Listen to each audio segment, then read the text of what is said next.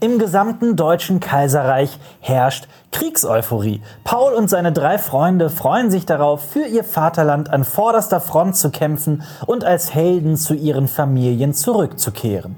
Paul lügt sogar, was sein Alter angeht, damit er eingezogen wird. Doch in seiner ersten Nacht im Norden Frankreichs bekommt Paul einen Vorgeschmack des Grauens, das ihn noch erwarten wird. Er und seine Kameraden werden im Schützengraben beharrlich bombardiert. Einer seiner besten Freunde ist dermaßen verängstigt, dass er seinen Kopf immer wieder gegen die Wand hämmert. Das ist eine besonders eindrucksvolle Szene aus Edward Bergers Film Im Westen nichts Neues, der großen Oscar-Hoffnung aus Deutschland. Wir erleben darin den Ersten Weltkrieg durch Paul hindurch und werden mit Haupt und Haar in die unheilvolle Szenerie gezogen. Im Westen nichts Neues ist eine Neuadaption des Originalfilms von 1930. Man findet das Ganze auf Netflix. Kommende Woche werden wir erfahren, ob der Film in die engere Auswahl für den Auslands-Oscar kommen wird. Wir sind auf jeden Fall gespannt. Und damit ein herzliches Willkommen zu einem neuen Essay über die Filmkunst hier auf Cinema Strikes Back. Denn wir stellen uns heute ganz brisante Fragen. Fragen wie, was fasziniert uns eigentlich an Kriegsfilmen? Was ist Propaganda. Warum war im Westen nichts Neues schon vor 100 Jahren so erfolgreich wie die Neuadaption von heute? Und wie sah die Filmlandschaft vor einem Jahrhundert aus? Wurde authentisch von den Frontlinien berichtet oder waren die Filme, die die Familienangehörigen der Soldaten zu sehen bekamen, Waffen der Lüge?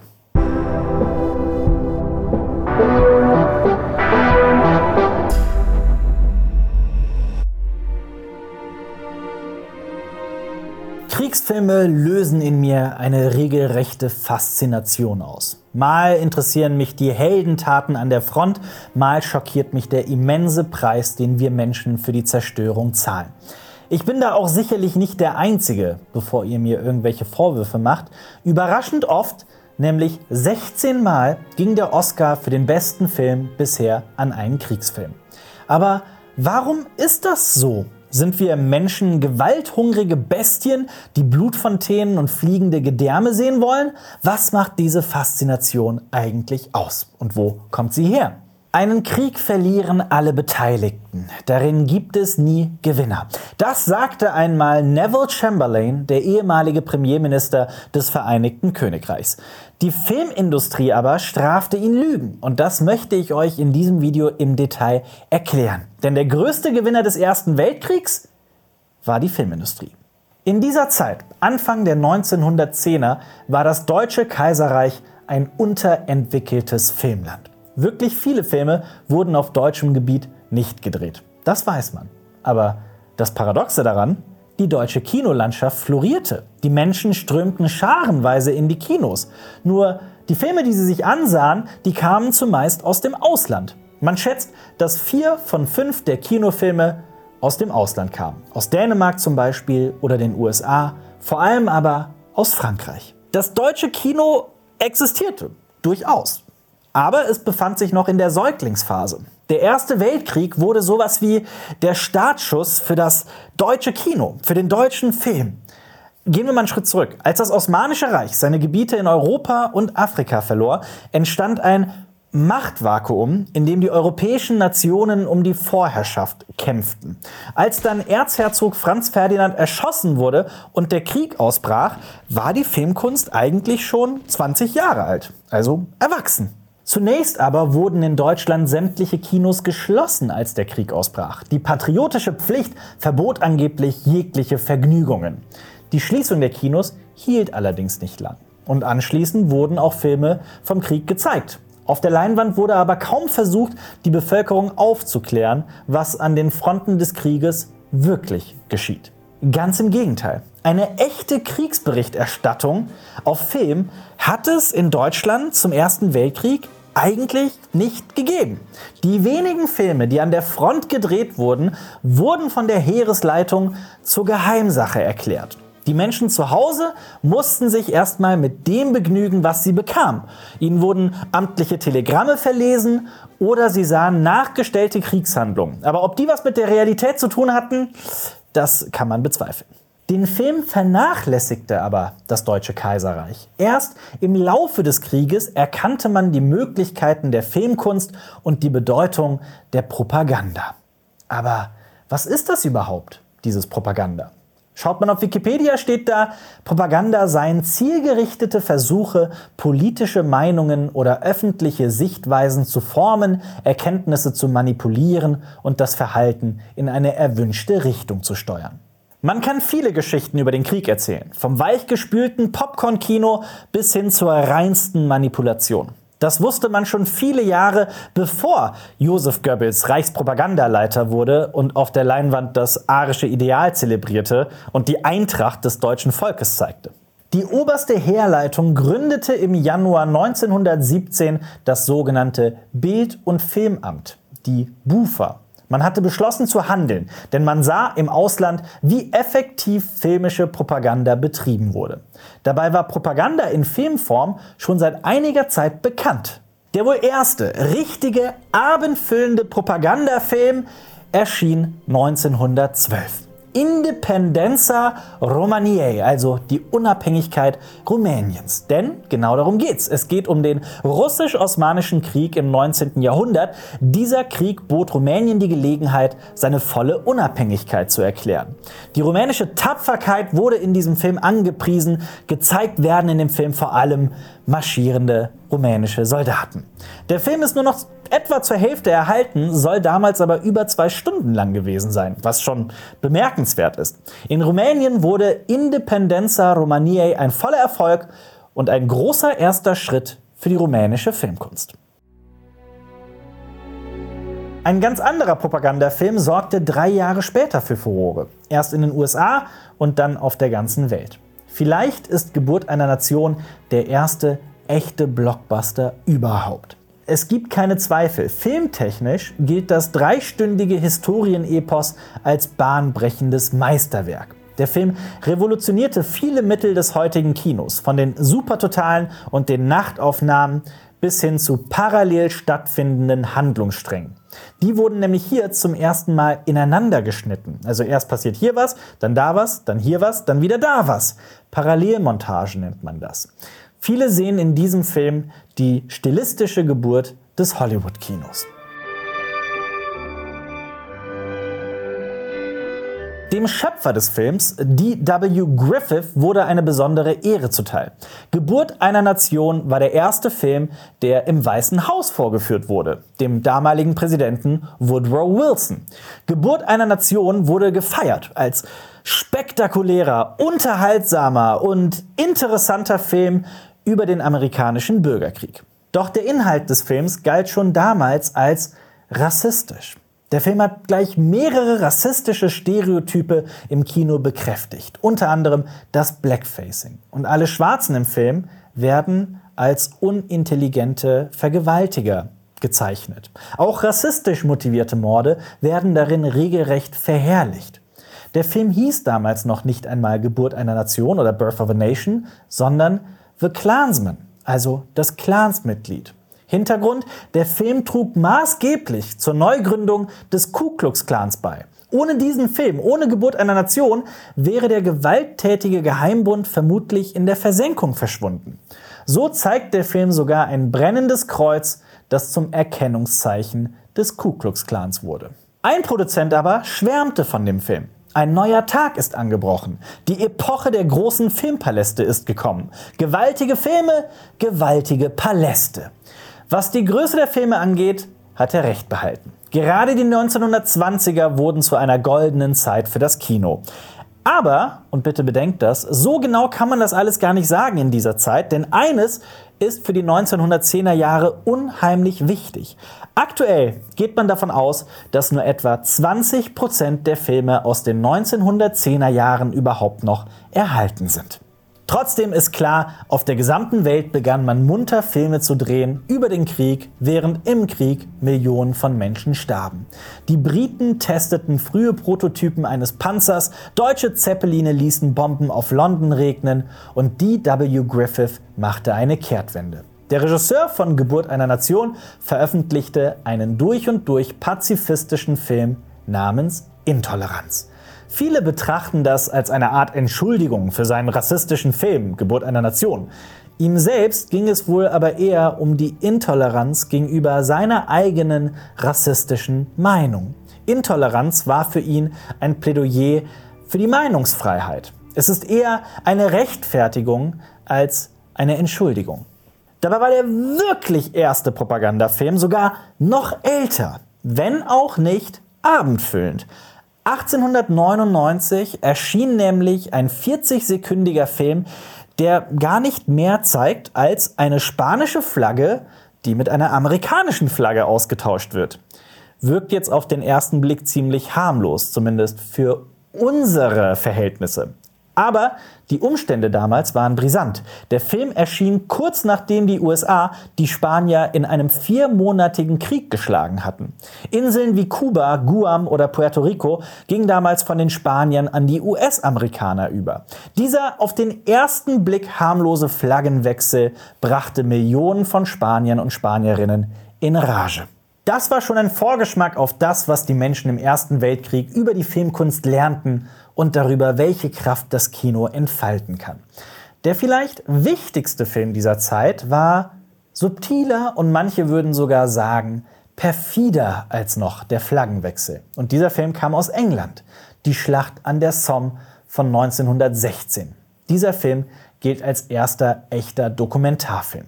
Der Kriegsfilm ist aber auch ein echtes Propagandawerk. Noch in den ersten Jahren des Krieges war im Vereinigten Königreich jegliche Kriegsberichterstattung verboten. Doch als die Zensur wieder gelockert wurde, reisten zwei Kameramänner an die Front. Diese Männer planten lediglich ein paar Aufnahmen zu machen für kurze Wochenschauberichte. Damals gab es keine Fernseher, für die Nachrichten ging man ins Kino. Das Material, das die beiden Männer aber drehten, empfanden sie als so spektakulär, dass sie daraus gleich einen gesamten Film schnitten. Darin sieht man, wie die britischen Soldaten die Schlacht vorbereiten und an die Front marschieren. Anschließend sieht man die tatsächliche Schlacht. Und zum Abschluss die Verwundeten und Gefangenen, zerschossene Landschaften und zerstörte Dörfer. Der Film endet mit dem siegvollen Marsch der Briten, während die deutschen Gefangenen nach England abtransportiert werden. Ein Oberbefehlshaber war von der Gewalt im Film aber so entsetzt, dass er den Horror der Toten und Verwundeten, wie er es selbst sagte, herausschneiden ließ. Übrig blieb laut der Macher selbst nur ein sehr mildes Abbild dessen, was Tag für Tag in den blutigen Ebenen Frankreichs und Belgiens geschieht. Wie muss das gesamte Material ausgesehen haben? Wir werden es wohl nie erfahren. Aber das milde Abbild des Krieges reichte. Die Menschen waren entsetzt, die Menschen waren fasziniert von alledem, was sie da sahen. Und der Film wurde zum Kassenschlager. Innerhalb von sechs Wochen sahen etwa 20 Millionen Menschen in Großbritannien den Kriegsfilm. Fast die Hälfte der damaligen Bevölkerung. Und ich frage mich, wie hätte das damalige Kinopublikum wohl auf einen Film wie Im Westen nichts Neues reagiert? Dennoch, der Film zeigte durchaus getötete und verwundete Soldaten. Einige Szenen wurden aber auch tatsächlich nachgestellt. Faszinierend empfinde ich die Worte von einer gewissen Frances Stevenson. Sie wurde Jahre später als die Ehefrau des britischen Premierministers berühmt. Was sie über ihr Kinoerlebnis in ihr Tagebuch schrieb, ja, das beschreibt für mich zumindest zum Teil die Faszination, die von Kriegsfilmen ausgeht. Zu sagen, dass man die Bilder genoss, wäre nicht wahr. Aber ich bin trotzdem froh, dass ich hingegangen bin. Ich bin froh, dass ich gesehen habe, was unsere Männer durchmachen müssen. Es erinnerte mich daran, wie Pauls letzte Stunden waren. Ich habe oft versucht, mir vorzustellen, was er durchgemacht hat, aber jetzt weiß ich es. Und ich werde es nie mehr vergessen. Als sie den Film sah, lag der Tod ihres Bruders an der Front nur zwei Tage zurück. Und ihr Bruder hieß übrigens Paul, genauso wie Paul, der spätere Protagonist von Im Westen nichts Neues. Ein interessanter, tragischer Zufall. Ihr König, King George V., stimmte ihr zu. Die Öffentlichkeit sollte diese Bilder sehen, um eine Vorstellung davon zu bekommen, was die Armee tut und was es bedeutet. Das deutsche Bild- und Filmamt, die BUFA, sah das genauso. Die BUFA antwortete ein Jahr später mit einem ähnlichen, wenn auch kürzeren Film mit dem Titel Bei unseren Helden an der Somme. Dieser Film bestand jedoch zu einem sehr viel größeren Teil aus gestellten Aufnahmen und kam bei weitem nicht so gut an. Heute ist der Film nur noch eine Randnotiz in der Filmgeschichte. Einen wirklich authentischen Erfahrungsbericht gab es für die breite Masse erst Jahre später. 1928 verfasste der deutsche Schriftsteller Erich Maria Remarque den Roman Im Westen nichts Neues. Darin geht es um Paul, der mit seinen Freunden euphorisch in den Krieg zieht, dort aber die schlimmsten Gräuel des Krieges kennenlernt. Der Roman wurde ein Klassiker der Weltliteratur. Später brannte das Buch vielfach lichterloh bei den nationalsozialistischen Bücherverbrennungen. Für die Nazis avancierte Remarque mit seinem Antikriegsroman zum Feindbild. Seine Arbeiten wurden als schädliches Schrifttum verboten und Remarque floh in die USA. Dort hatte man zuvor sein Buch verfilmt und zeichnete den Film gleich mit zwei Oscars aus. Insgesamt wurde der Roman dreimal verfilmt. 1930, dann nochmal in den 70ern und letztes Jahr. In Deutschland herrschte der Patriotismus, aber nicht nur in der Bevölkerung und an der Front, sondern auch in der Filmindustrie. Ende 1913 veröffentlichte das Magazin Bild und Film einen sogenannten Aufruf an die deutschen Filmtheater gegen das Filmfranzosentum. Es sei für alle Pflicht, den nationalen Standpunkt zu betonen und ausnahmslos jeden Film französischen Ursprungs abzulehnen. Dieser Aufruf kam von den damaligen Kinobesitzern in Brandenburg. Sie erwarteten von der deutschen Bevölkerung, dass sie alle nicht-deutschen Filme boykottiert. Der französischen Filmindustrie hingegen wurde vorgeworfen, deutschen Hass zu schüren. Denn in französischen Filmen hätte es keine Deutschen gegeben, die nicht als Fieslinge, Verbrecher oder Bösewichte dargestellt wurden.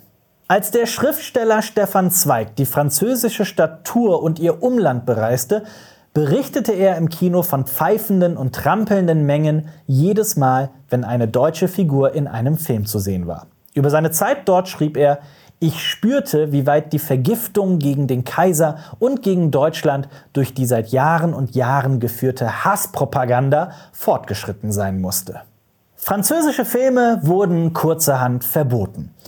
Dabei waren es genau diese Filme, die zuvor die Menschen in die Kinos strömen ließen. 1917 folgte dann auch das Verbot für Filme aus den USA. Deutschland blieb damit mit seiner Filmproduktion auf sich allein gestellt. Die Nachfrage war immens, aber das Angebot war nicht mehr da.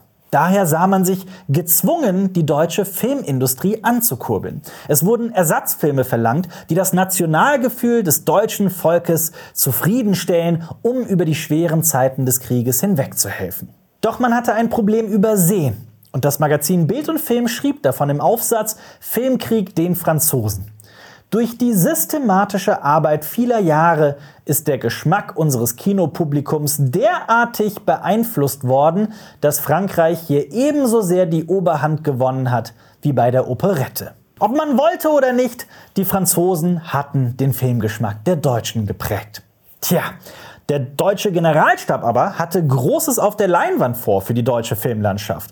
Man wollte einen großen Filmkonzern, der vom Staat gesteuert den nationalen Interessen dienen sollte. Eine deutsche Filmfirma für alle. Und so wurde aus der BUFA die UFA. UFA, die Universum Film Aktiengesellschaft. Am 18. Dezember 1917 wurde die UFA gegründet als ein Zusammenschluss vieler wichtiger privater Filmfirmen. Das Startkapital der Firma kam direkt von der Reichsregierung und dem Kriegsministerium, aber auch von der Deutschen Bank. Die UFA hatte bei ihrer Gründung ein ausgesprochenes Ziel, die Produktion von Filmen, die im Ausland Propaganda für Deutschland machen. Doch was mit Propaganda begann, wurde über die Jahre immer mehr zur reinsten Unterhaltung. Nach dem Ersten Weltkrieg begann die UFA viele unpolitische Kassenschlager zu produzieren und ihre große Zeit begann. Im Ersten Weltkrieg aber wurde der Film zur Waffe der Lüge. Spätestens 1917 war für Deutschland das Kino instrumentalisiert und ein wichtiger Teil der Kriegsmaschinerie. Doch damals waren viele der Meinung, zu spät. Der Krieg wurde zu diesem Zeitpunkt von vielen bereits als aussichtslos betrachtet. Propaganda beherrschte die Kinos in allen Ländern. In den USA etwa zelebrierten Filme wie Hells Angels oder Wings die Action der Luftkämpfe. Das US-Militär unterstützte die Filmemacher dabei, möglichst beeindruckende Luftkämpfe in Szene zu setzen. In allen Ländern wurden Frauen zu den Heldinnen des Alltags. Ärztinnen, Kassiererinnen, Busfahrerinnen, sie nähten die Uniformen zusammen und arbeiteten in den Munitionsfabriken. Sie waren es, die in den Kinos die Filme vorführten. Aber sie fanden auch auf der Leinwand statt. Sie wurden die Protagonistinnen der Filme und machten auch den Großteil des Kinopublikums aus. Doch während die Leinwände im Kaiserreich flimmerten, brauchten auch die Männer an der Front Unterhaltung. Nicht nur die Menschen selbst, sondern auch das Kino zog nun in die Schlacht. Man baute fahrbare Wandertheater mitsamt aller Zutaten, die ein ordentliches Kino damals brauchte. Man nannte sie ambulante Kinos und brachte sie bis in die vordersten Schützengräben, um die Motivation der Männer hochzuhalten. Teilweise wurden die Kinos in drei bis fünf Metern Tiefe errichtet.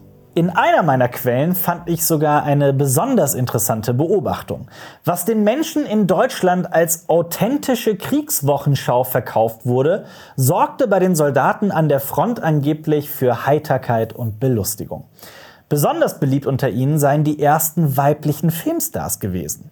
In dieser Zeit entstand nämlich überhaupt das Konzept eines Filmstars. Zuvor waren die Menschen, die man in den Filmen sah, noch namenlos und anonym, zumindest zum Großteil, wenn es nicht gerade auch der Regisseur war oder die Regisseurin.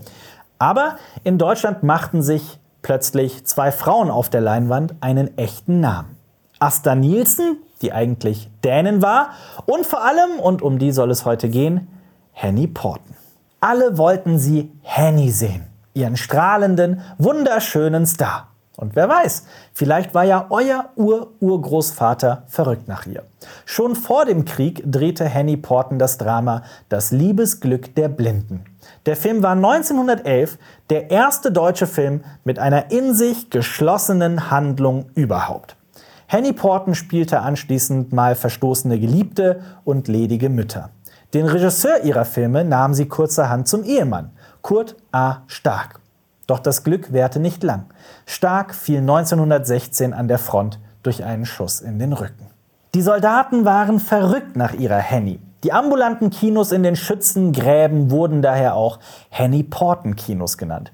Henny Porten bekam waschkorbweise Liebesbriefe, aber auch die Frauen zu Hause identifizierten sich mit ihr. Als der Krieg endete, wurde sie gebeten, vom Balkon des Berliner Schlosses eine Rede zu halten. Seid gut, vernichtet nichts, schützt eure Frauen, eure Schwestern und eure Kinder, mahnte sie. Sie heiratete später erneut, und zwar einen jüdischen Arzt. Und weil sie an ihrer Ehe festhielt, versuchten die Nationalsozialisten ihre Mitwirkung an weiteren Filmen zu unterbinden. Aber Henny Porten war schlichtweg zu beliebt. In der Nazizeit drehte sie acht weitere Filme. 1944 wurde sie sogar auf die Gottbegnadeten-Liste gesetzt. Das ist eine Liste von Künstlern und Künstlerinnen, die dem NS-Regime als wichtig erschienen und besonderen Schutz genossen. Henny Porten drehte in ihrer gesamten Karriere 170 Filme. Im Jahr ihres Todes 1960 erhielt sie sogar das Bundesverdienstkreuz. Am Haus, in dem sie aufgewachsen ist, wurde eine Gedenktafel angebracht. Sie prägte die deutsche Filmindustrie wie keine andere Frau in Deutschland. Ihr seht, der Erste Weltkrieg und seine Propaganda beflügelte die deutsche Filmindustrie. Propaganda ist in den Grundfesten der deutschen Filmindustrie eingeschrieben. Aber Viele Regisseure stellten sich nach dem Krieg gegen die manipulative Kraft des Propagandafilms. Diese Filmemacher erforschten das Individuum und verarbeiteten das Leid der Nation in vielschichtigen, interessanten und komplexen Filmen. Eine besondere Zeit der deutschen Filmkunst war nach dem Ende des Krieges angebrochen der Expressionismus. Filme wie Nosferatu fanden das Grauen in den Schatten und veränderten Horrorfilme für alle Zeiten. Das Kabinett des Dr. Caligari hingegen suchte den Horror in der menschlichen Psyche und schuf schrille Farben und Formen. Der Regisseur Fritz Lang drehte anschließend das ewige expressionistische Meisterwerk Metropolis. Der deutsche Expressionismus wurde zu einer besonderen Ära des deutschen Films. Doch auch die Filmkunst machte viele Schritte nach vorn. Die Kriegspropaganda wurde subtiler und die Filmsprache entwickelte sich weiter. Viele Filmemacher stellten sich mit ihren Kriegsfilmen auch oft bewusst gegen diese Propaganda. Edward Berger beispielsweise erzählt in Im Westen nichts Neues die Kriegsmaschinerie auf seine eigene interessante Weise. Wir beginnen den Film nicht mit Paul, sondern einem namenlosen Soldaten in Uniform. Als er stirbt, wird seine Uniform notdürftig geflickt und nach Deutschland geschickt, damit der nächste austauschbare Soldat hineinschlüpfen und sein Leben dem Vaterland geben kann. Paul. Berger zeichnet den Ersten Weltkrieg als eine unbarmherzige Maschinerie, die keinen Anfang und kein Ende kennt. Die UFA GmbH gibt es noch immer und sie ist in Potsdam tätig. Die Geschichte des deutschen Films ist sicherlich auch ihre Geschichte. Sie zählt heute zu den ältesten Filmfirmen Europas. Noch immer produziert die Firma erfolgreiche, bedeutende Filme, wie zum Beispiel Der Junge muss an die frische Luft. Ihre Existenz zeigt uns, das Kino ist eine Notwendigkeit, ein Urinstinkt des Menschen. Wir suchen darin die Abbildung der Wirklichkeit. Denn Filme sind Spiegel der Zeit. Sie zeigen die Gesellschaft, wie sie sich zu sehen wünscht. Uns bieten diese Filme ein Fenster in die Außenwelt. Gleichzeitig kann der Film aber auch das genaue Gegenteil sein und uns aus der bittersten Realität entfliehen lassen. Das Kino ist ein Schwellenort, der Knotenpunkt von Realität, Traum und Illusion. Aber noch heute steckt in vielen Filmen ein bestimmtes Narrativ oder eine Ideologie, selbst wenn sie uns nicht auffällt. Es ist aber unsere Aufgabe, diese Ideologien zu durchschauen, selbst wenn es nicht mehr so offensichtlich ist, wie das brennende Kreuz in Geburt einer Nation oder den Nazi-Aufmärschen in Leni Riefenstahls Filmen. Propaganda war und ist noch immer mit dem Medium Film verbunden. Was ist mit unserer Faszination für den Kriegsfilm? Machen wir uns mitverantwortlich, wenn wir uns diese schrecklichen Bilder ansehen und uns an der Gewalt ergötzen? Diese Frage kann ich euch nicht beantworten. Für mich stehen Kriegsfilme für die Suche nach dem Sinn im Konflikt. Sie erweitern unser Bewusstsein für Grenzerfahrungen und für die Vielfältigkeit der Menschheitsgeschichte. Wer da von der reinen Freude an der Gewalt spricht, verpasst den Blick für das Ganzheitliche. Kriegsfilme erzählen von Mut, von Selbstlosigkeit, Stärke, Zusammenhalt und Liebe. Daher ist es meiner Meinung nach schon längst an der Zeit, umzudenken. Statt uns zu fragen, was Gewalt in Film und den Medien mit uns Menschen anstellt, und statt die ewig selben Diskussionen zu führen, seit Jahrzehnten, sollten wir uns doch viel mehr damit befassen, was unser Bedürfnis nach Kriegsfilmen darüber aussagt, wer und was wir Menschen überhaupt sind.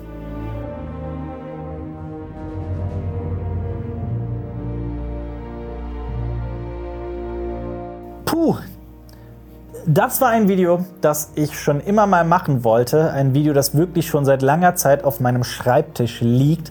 Konntet ihr den Gedanken folgen? Wie fandet ihr es? Schreibt mir eure Meinung gerne mal in die Kommentare. Ich würde mich sehr darüber freuen. Checkt auf jeden Fall mal dieses passende Video unseres Funkkollegen Mirko alias Mr. Wissen to go aus. Oder habt ihr Bock auf einen weiteren filmischen Essay von uns? Dann schaut mal hier vorbei. Und ähm, ja, danke, dass ihr zugehört habt, so lange, so ausführlich. Und äh, bis zum nächsten Mal hier auf Cinema Strikes Back mit mir, dem Alper. Das war ein Podcast von Funk.